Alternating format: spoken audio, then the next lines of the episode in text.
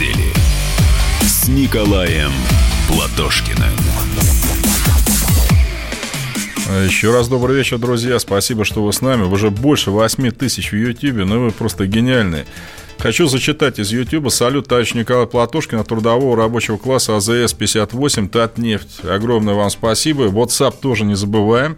Нам привет из Сиэтла. Э, люблю вашу передачу, Катя. Катя, thank you very much. How life is treating you in Washington State. Warm greetings to you from us.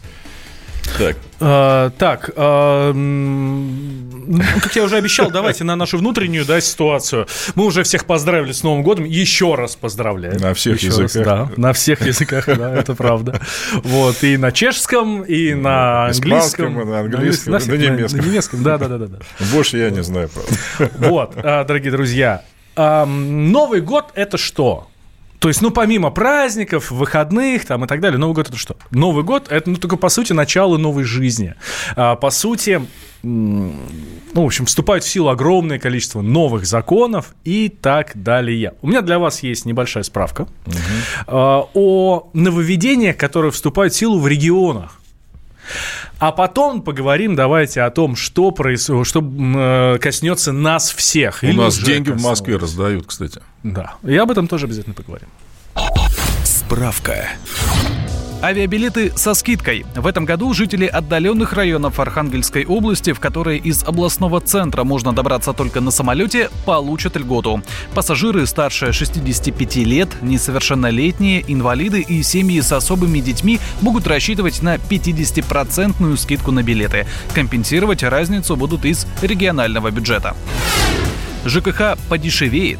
Для жителей Курганской области этот год начался с приятного подарка. Снижаются тарифы на некоторые виды жилищно-коммунальных услуг. Так, плата за тепловую энергию уменьшается почти на 3%, тариф на холодную воду снижается на 6%. Однако цена на водоотведение остается прежней, как и тариф на электроэнергию. Детсадовцам дадут денег. В Ленобласти родителям, чьи дети ходят в частные сады, частично компенсируют расходы. На особую льготу смогут претендовать семьи, в которых месячный доход на одного человека не превышает 22 330 рублей. Компенсировать власти обещают почти 10 тысяч, но для этого семья должна простоять в очереди на государственный детский сад не меньше полутора лет. Школьники смогут бесплатно ездить на общественном транспорте. Такое нововведение с этого года появляется в Ульяновске, но и здесь не без нюансов. Речь идет только об электротранспорте. Таким образом, больше 62 тысяч ульяновских учеников с начала третьей четверти и до летних каникул смогут бесплатно ездить на троллейбусах и трамваях. На компенсацию перевозчикам в городском бюджете заложили порядка 200 миллионов рублей.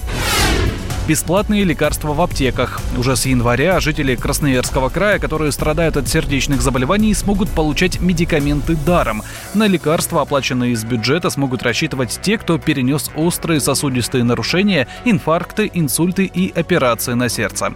И для этого не нужно будет доказывать нуждаемость или иметь особый льготный статус. В перечень препаратов включено 23 международных наименования. Это то, что э, будет в регионах. Угу.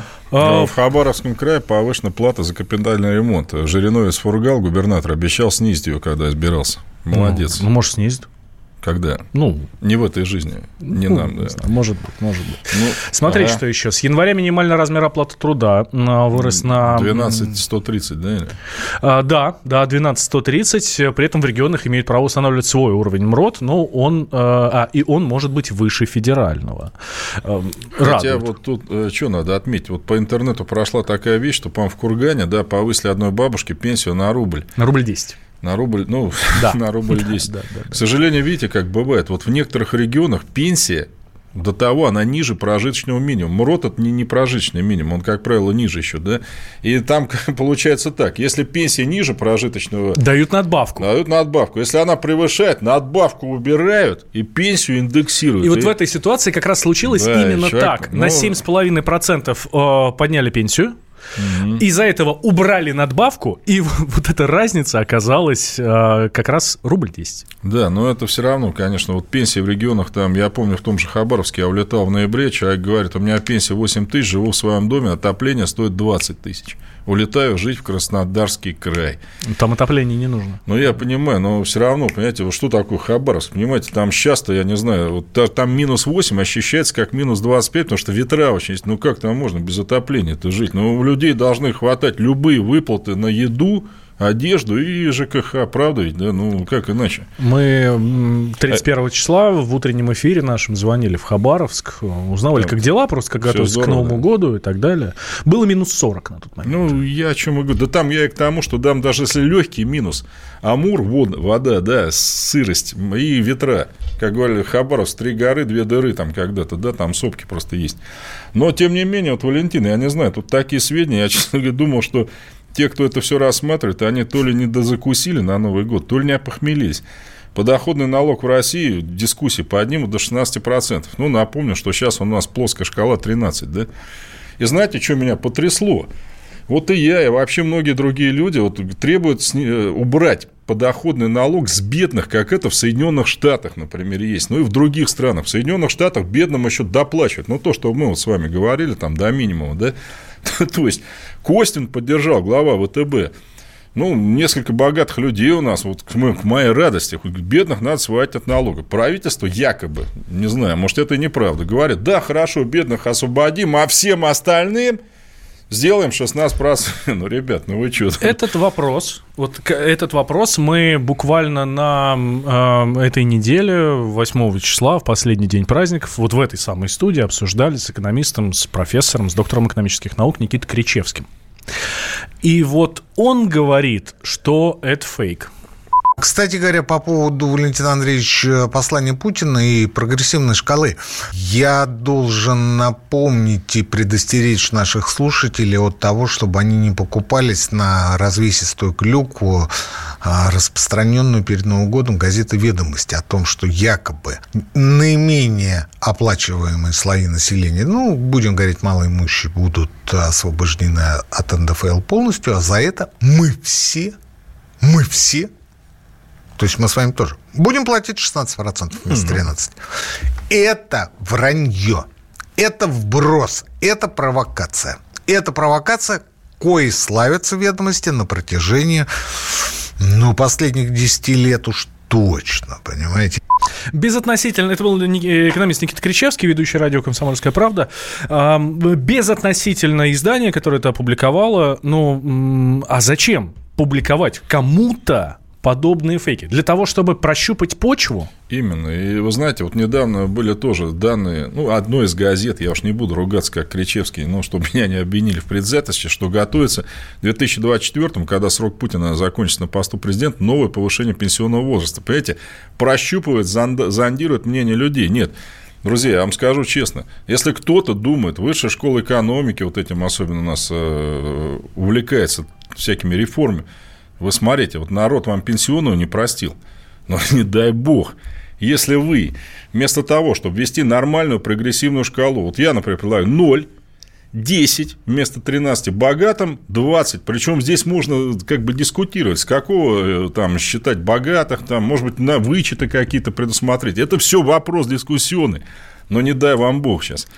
Даже публично обсуждать повышение э, налога НДФЛ на 16%. Ну, ну, ну вы что? Ну, видите, э, русский народ, конечно, терпеливый, да, не до такой степени. Хотя, Барин Жириновский, вот тут пишет Сергей Щукин, извините, у вас по латыни написано, я, возможно, вас не так называю, раздает на Москве деньги, говорит, холопам крепостным. Вы знаете, гражданин Жириновский, вот вы достали, да, если вы считаете людей холопами и крепостными, я считаю так, что мы вправе подать на Жириновского иск в суды за оскорбление чести и достоинства многонационального народа России, который у нас по Конституции является, ну, ему принадлежит вся власть. Вы это прекратите, мы ждем извинений от вас. И я думаю, что комиссия по этике Государственной Думы, которая обещала этим делом заняться, она этим делом займется. Мы что, забыли, как вы женщин били, что ли? И потом, так знаете, за охрану, а я там это, депутат. В суд в суд, товарищи, понимаете? Пусть попробуют там сослаться на иммунитет. И вот многие пишут буквально пару слов про Тайган, там, про парк зверей, который, к сожалению, опять закрыт. Теперь прицепились к тому, что кормили мороженое щукой животных без сертификата. Ну, ну сколько маразмом-то можно заниматься? Ну, это же животные. Они за Единую Россию не голосуют, за КПРФ не голосуют. Они просто животные. Я горд сообщить, что после вашей реакции, уважаемые радиослушатели, вот благодаря комсомольской правде, да вообще просто нормальным людям, сейчас Госдума занялась этим вопросом, Депутаты Госсовета Республики Крым были в Тайгане, просмотрели документацию, не нашли там никаких видимых нарушений. Понятно, что они там не следственные органы. Депутат от КПРФ, ну, например, госпожа, ну, товарищ Гонзя из Новосибирской области, она этим вопросом займется. Я хочу сказать твердо, граждан, гражданам-рейдерам потенциальным не будет. Тайган вы не получите. И даже не думайте об этом. И животных мы спасем. Потому что, эти свинство, что люди присоединились к России. Львы вот эти из Тайгана, МБРД с российскими флагами шли на Симферополь, понимаете? Ну, понятно, что они это не понимают. Ну, ну, ну вы что, ну, оскорблять чувства крымчан вообще последнее дело после того, как они оказали нам такую высокую честь в 2014 году и к нам присоединились, несмотря на ожидаемые санкции, падение доходов и прочее. Да мы в долгу перед ними. И тут такое творится. Ну, сейчас сделаем небольшой перерыв, сразу после него продолжим. Про нововведение в России поговорим, про рост цен на алкоголь, про снижение порога беспошлиных покупок в интернете. Для автомобилистов тоже новости, конечно же, есть. И про электронные трудовые книжки. Никуда не переключайтесь, Николай Платошкин у нас здесь в студии. Итоги недели с Николаем Платошкиным противоположные взгляды. Оппозиция, я считаю, героями. Твое право считаю. Да, Тина, что ты несешь? Ну а как? Смеешься? Максим, я не смеюсь, но просто нельзя так говорить. Себя послушай. Разные точки зрения. Призывы «надо выходить и устраивать майта» — это нарушение закона. И вообще это может закончиться очень нехорошо. Вы не отдаете себе в этом отчет? О, нет, решили допрос устраивать.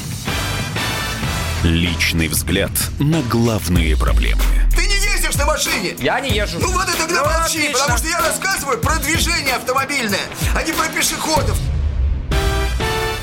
Свобода слова в прямом эфире. Я не причисляю себя популистом. Я причисляю себя к людям, которые действительно отстаивают мнение жителей, причем не только на словах, но и на деле. Тогда приношу Любовь Соболь свои извинения. Радио «Комсомольская правда». Правда рождается в споре. Две крайности, они всегда опасны. Всегда мир более разноцветный и плохо, когда либо кровь на улицах, либо кровь в застенках.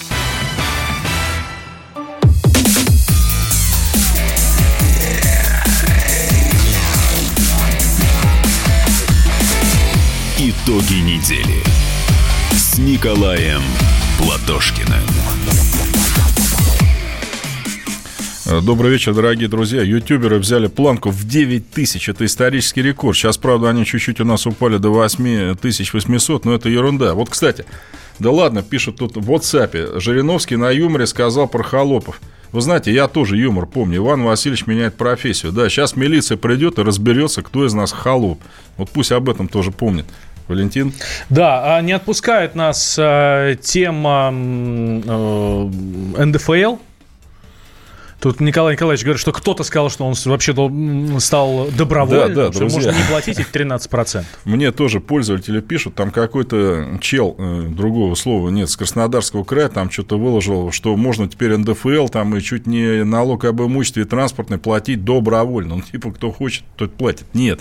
Речь идет о так называемом едином налоговом платеже, куда входит подоходный, свезлиц там имущество и транспорт. Ну, то есть, что у вас есть. И вы можете авансом добровольно, не дожидаясь, пока вам придет платежка, да, ну, как бы одним платежом его заплатить, если хотите, да, ну, как бы, чтобы избавиться от головной боли. Но к сожалению, друзья, я тоже, честно говоря, сначала обрадовался, ну что это такое, все налоги у нас добровольные стали. Но нет пока, друзья, это при коммунизме только. Вы представляю, да, такую идеальную ситуацию, когда налоги добровольные и все платят, потому что сознательные граждане. Нет, ну это ну, же классно, это настоящее гражданское общество. Вообще в Римской империи одного императора спросили, какие должны быть налоги. Он ответил, легкие и необременительные, чтобы платить их не было для населения ужасом. Mm. Кстати, Римская империя погибла после того, как налоги сильно подняли, и римское население приветствовало вот этих варваров, казалось бы, да, только потому, что те их от налогов освободили.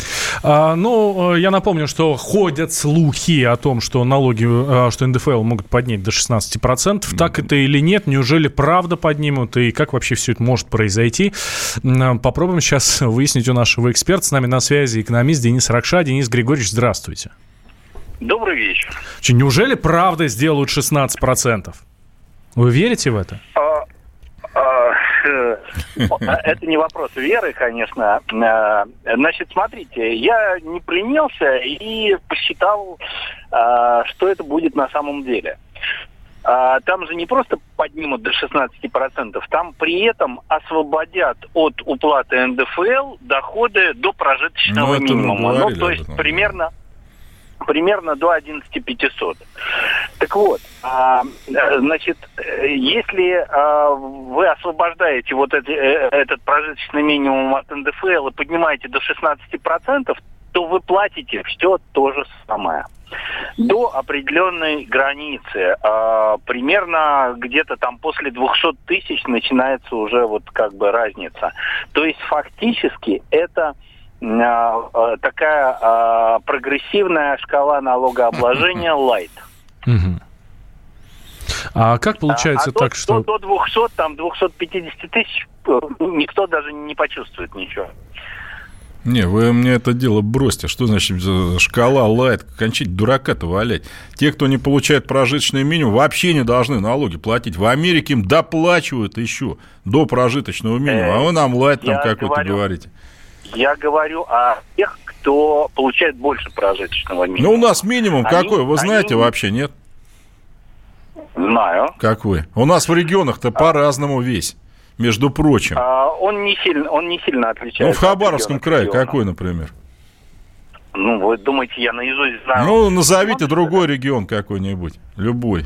А, значит, давайте так, давайте немножко сменим тональность нашего разговора. Ну, я понимаю, что это а, тоже вам, ответ, конечно, я вам да. Объясняю, я вам объясняю, что а, при освобождении а, суммы прожиточного минимума от налогообложения и повышении НДФЛ до 16%, человек, который получает доходы или там зарплату примерно до 250 тысяч рублей в месяц, не заметит разницы. Даже чуть-чуть будет получать больше. Несущественно там на тысячу-полторы рублей.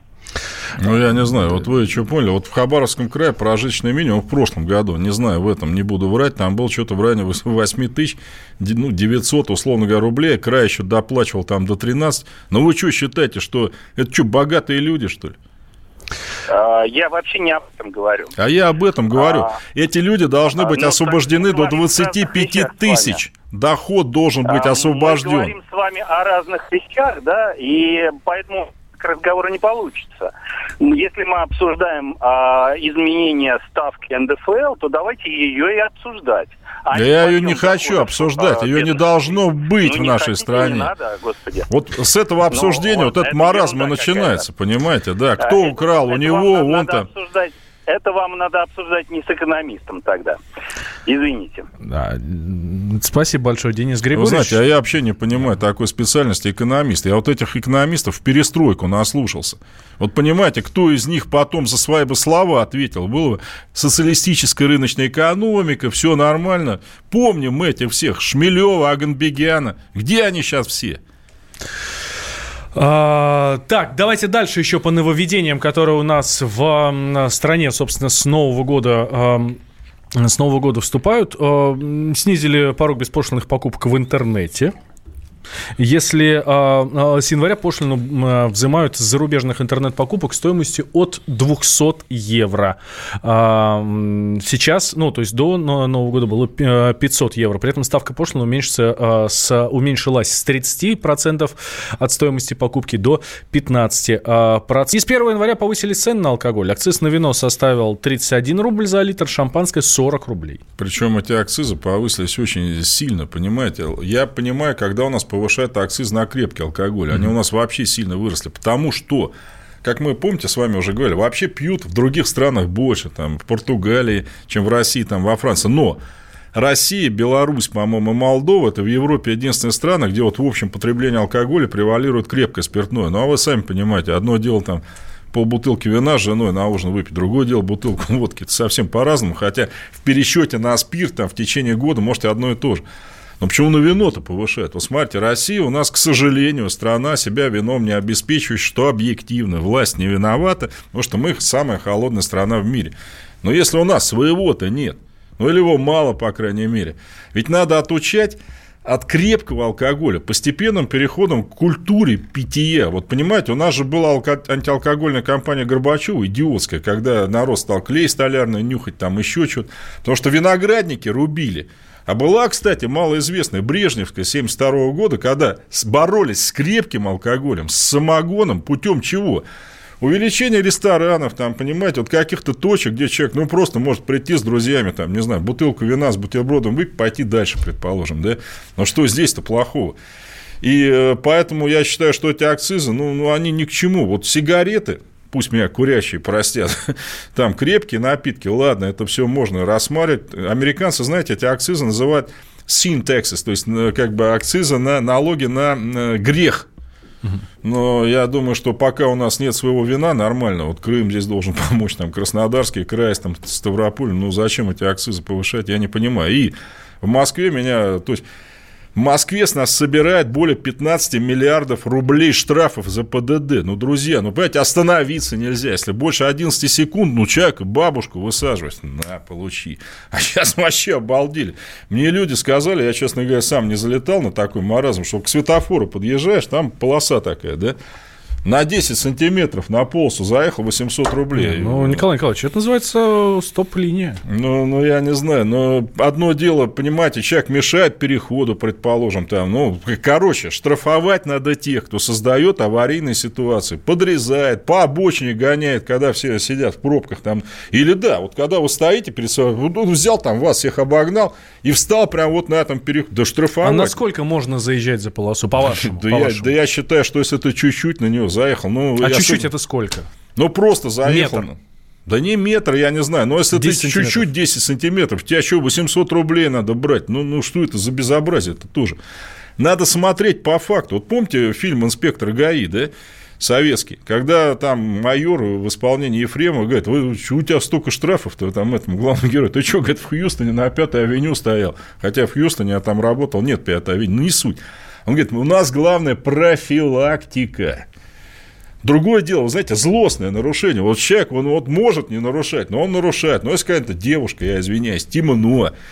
Вот меня, знаете, один раз заштрафовали. Я э, нарушил полосу разделить, потому что это было в регионе, там снег лежал, вот ну, нечищенный, и ты полосы не видел. Не, если, полоса, если полосы не видно, то никто не А мне, знаете, что говорит? Это вас в Москве чистит. А у нас нет. И что дальше? И знаете, это офицер мне еще заявляет, вы меня поймите, я вас все понимаю, но мне старший сказал три штрафа сегодня привезти. Ну, это палочная система была это всегда. бизнес, что ли, вообще в конце. Ну, я, я вас понимаю. Причем не просто штрафы ему привезти, сказал, привезти за дальний свет. Там, понимаете, ну, но это же не о правилах дорожного движения. Ну, но это палочная система, Николай Николаевич, была всегда, на нее всегда ее жаловались. Надо, ее надо отменять, потому что, еще раз, вот в Хабаровске с населения берут миллиард штрафов. Такое вообще там бандиты какие-то обитают. Причем там отдали это все частным компаниям вообще, понимаете, которые берут, ставят камеры в аренду от государства. Ну, что это такое? У нас тюрьмы, что ли, скоро частные еще станут. Пожарная охрана за деньги тебя тушить начнет. Ну, кстати, разговор о тюрьмах э, частных идет. В Германии были. Там э, заключенных частники за деньги отпускать стали на время куда-то, знаете, в ресторане поесть. Там, ну, Государство должно заниматься своими делами. Частный бизнес своими. Так, сейчас сделаем небольшой перерыв. Давайте о глобальном поговорим. Тут Всемирный банк опубликовал прогноз роста мировой экономики, и про Россию там тоже говорится. А, и вырастем мы, говорят, но не то чтобы сильно, там чуть больше, чем полтора процента. Никуда не переключайтесь, Николай Платошкин на студии. Итоги недели с Николаем Платошкиным. Я вспоминаю, тебя вспоминаю. Антонов. Каждый вечер в эфире радио «Комсомольская правда» вспоминает. Включаем нашу машину времени и отправляемся в прошлое. Я помню маленький стоял, смотрел на прилавок. Было все. Молоко в треугольных пакетах. Ой, молоко в треугольных пакетах. Мороженое вкусное. Потрясающе, потрясающе. Вареники с вишней и с медом запомнились на всю жизнь. Таких я больше не ел. Программа Михаила Антонова «Дежавю». По будням в 23.00. Антонова много не бывает. Зашла заря.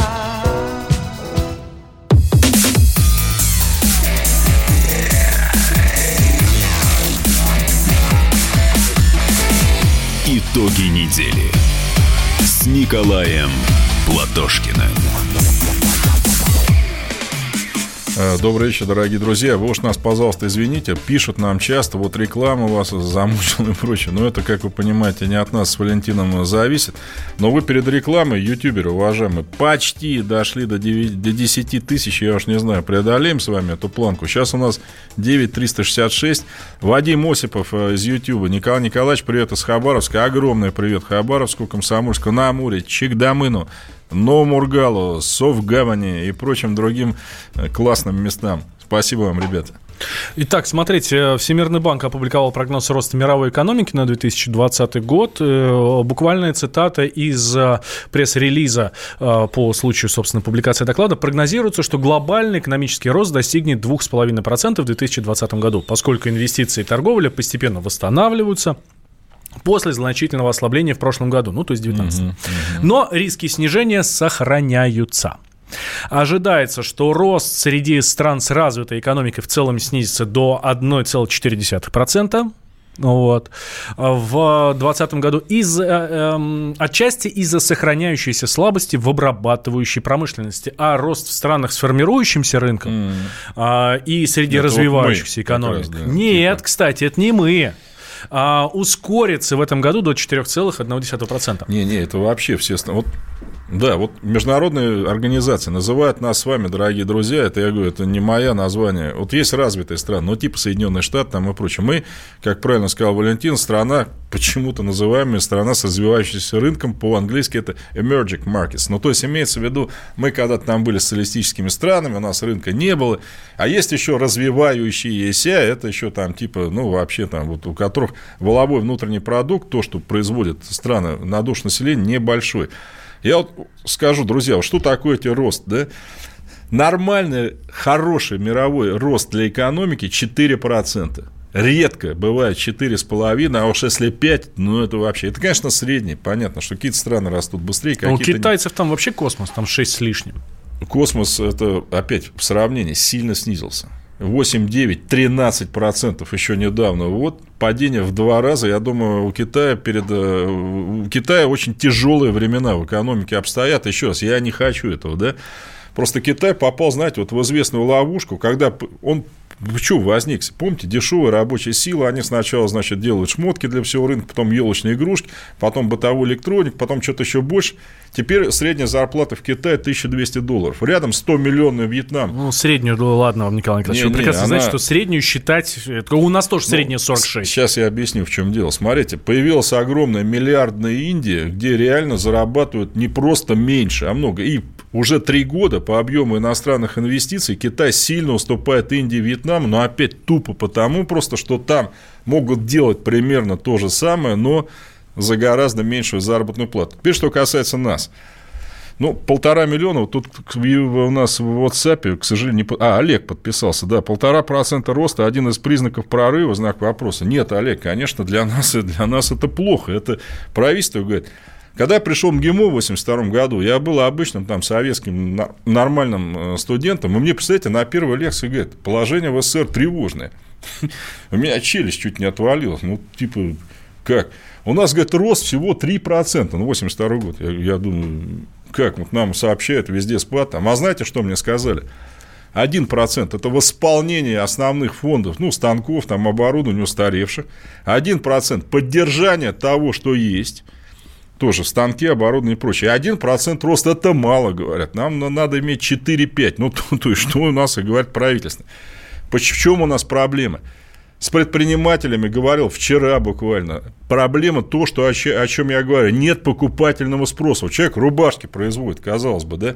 Во-первых, ткань пропала. Иванова все умер, он в Турции закупает. Станки, я говорю, какие? Немецкие? Да что, говорит, немецкие после девальвации рубля, не по карману итальянский. Причем я не могу, говорит, а купить почему? Дорогие, они должны работать в три смены. Ну, просто вот, да. Но в три смены рубашек столько не продам, потому что это их никто не покупает. Ну, ну, у людей реально нет денег. Поэтому надо обязательно сейчас развивать покупательный спрос. Но надо вытягивать нашу страну не за счет экспорта нефти и газа, потому что он просто волнистый, как кто-то у нас говорил, помните, тут синусоида, да? Угу. Нам надо за счет внутреннего спроса аккуратно, тихо. Но сейчас у нас денежная масса сжата у людей, реально, у производителей даже. Я же не с точки зрения популизма. У производителей нет денег, нет дешевых кредитов, понимаете? И в то же время нет денег у покупателей.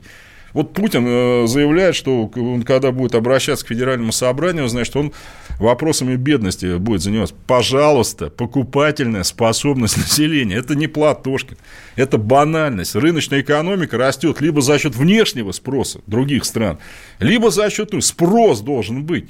В рыночной экономике человек производит не потому, чтобы что-то произвести, да, чтобы это продать получить деньги, вложить это в идеале в рост производства, чтобы ну, не будет течение пяти лет, если доходы сокращаются, ну, не будет роста. Я удивляюсь, почему наше правительство это не понимает. Опять налог на самозанятых э, расширен. Ну, пенсионный возраст, опять, при том, что он, что он там, с моей точки зрения, там морально несправедливое повышение, это опять удар по покупательной способности населения, понимаете, вот и все. Но это же беда для нашего бизнеса прежде всего, который ну что мы, дураки, что ли? Мы что, хуже китайцев, я не знаю? Да, нет, абсолютно. У нас, понимаете, вот э, то же самое станкостроение. Ну хорошо, сейчас оно разрушено. Ну давайте сделаем нулевые пошлиные доплаты на импорт станков. Ну это все можно отрегулировать. Ну чтобы действительно народ...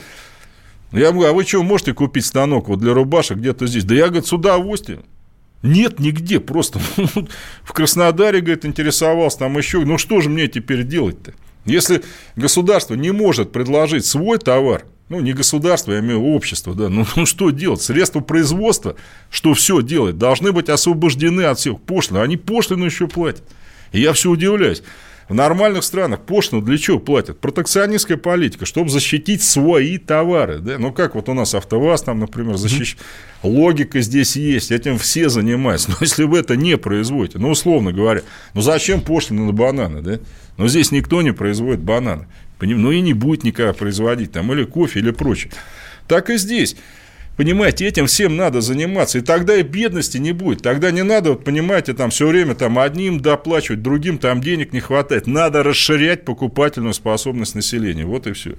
Ну, это интересно, мы с вами вначале сам начали говорить о том, развивающаяся у нас страна или развитая страна. Не, ну это они так называют, это не я. Да, да, да, нет, конечно, конечно. Нет, мы исключительно со стороны, с точки зрения формулировок, и здесь очень важно, мне кажется, разобраться в этом вопросе, потому что, а, как говорит Всемирный банк, банк, а, глобальный экономический рост там 2,5, ну это в среднем, mm. да?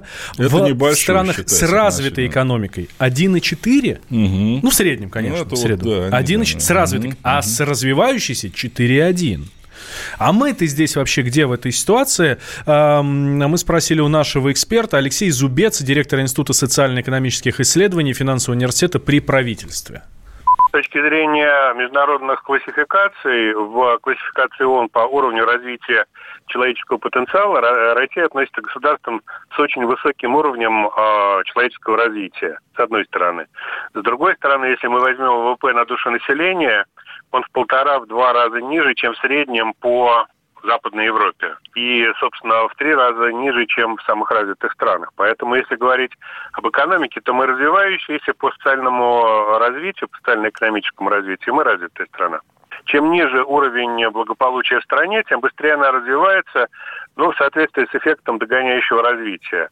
Если взять ВВП на душу населения, то он у нас достаточно высокий. И по темпам роста экономики из-за этого из-за того, что мы уже достаточно близко, ну, относительно близко приблизились к Западной Европе по уровню жизни, благополучия, а, мы а, по темпам роста скорее близки к Западной Европе. То есть вот по нашим расчетам, по нашим оценкам, в следующем году российская экономика вырастет на полтора-два процента. Это несколько больше, чем в Западной Европе, но не намного больше. А, Все-таки по экономике, как я уже сказал, мы ближе к Западной Европе будем развиваться примерно теми же темпами. Ну, Алексей Зубец, э, директор Института социально-экономических исследований Финансового университета при правительстве России. Я что-то думаю, я сплю или нет. А, при правительстве России. Нет, но мне сказали, что мы живем как в Западной Европе. У нас, я, он, наверное, живет как в Западной Европе. Понимаете, товарищ хитрит. Вот есть два показателя развитости страны. Это воловой внутренний продукт на душу населения. Кстати, он считается двукратно. Да? Ну, просто берется вот то, что вы продали в стране товаров и услуг, стоимость, и переводится в доллары. Ну, чтобы во всех странах было одинаково.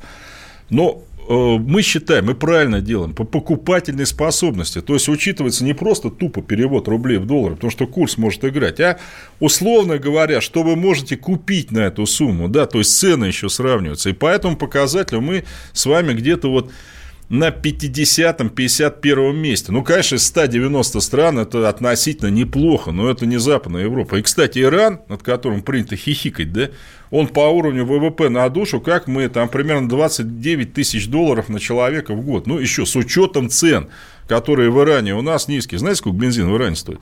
Повысили в два раза бедным иранцам 8 рублей за литр. Стоил 4 рубля. Правда, можно 60 э, только литров заправить месяц на эту стоимость. Все остальное по 16 рублей за литр. Мучаются люди. Что касается... А зарплата?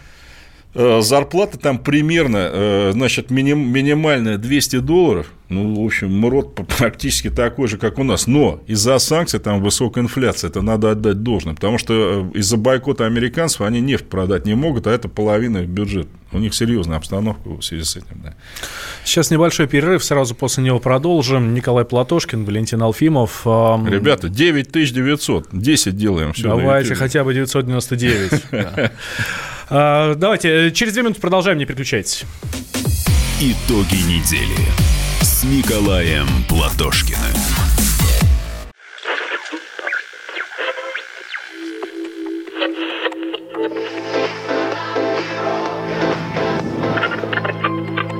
Челябинск, 95,3. Пятигорск, 88,8. Самара, 98,2. Новосибирск, 98,3. Ставрополь, 105,7. Краснодар, 91,0. Красноярск, 107,1. Благовещенск, 100 ровно и 6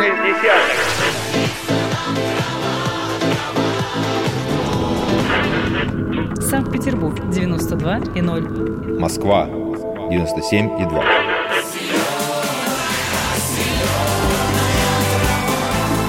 Радио «Комсомольская правда». Слушает вся земля.